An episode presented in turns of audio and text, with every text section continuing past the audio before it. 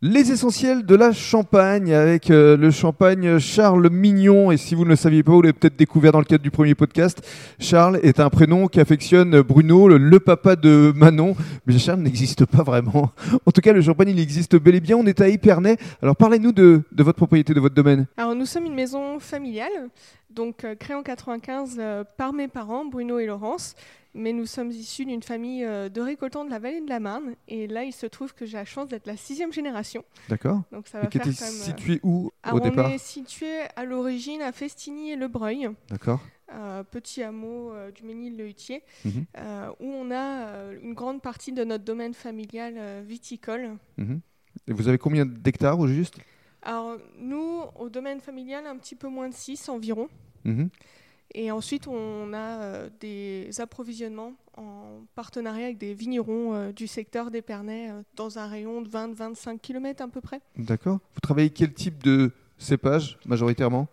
Alors, on travaille avec les trois cépages, D'accord. euh, mais il est vrai qu'on affectionne beaucoup les terroirs premier cru, grand cru, Mhm. donc qui se situent particulièrement autour d'Épernay. Et pour ce qui est de vos cuvées, combien de cuvées travaillez-vous euh, actuellement? Alors, on en a plusieurs et on a la chance d'avoir une gamme assez large qui va d'un champagne brut euh, assez traditionnel d'apéritif, en passant par des premiers crus, blanc de blanc, blanc de noir. Et ensuite, nous avons également nos cuvées grand cru un peu plus prestigieuses.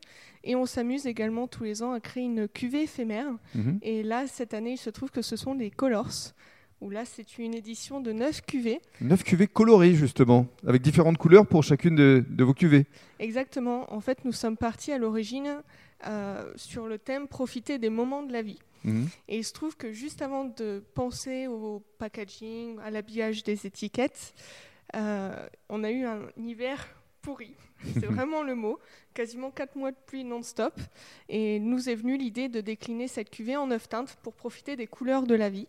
Donc une cuvée euh, très éphémère vu qu'on en a que 3000. Mhm. Et là, cette année, on va voir pour sortir un champagne bio.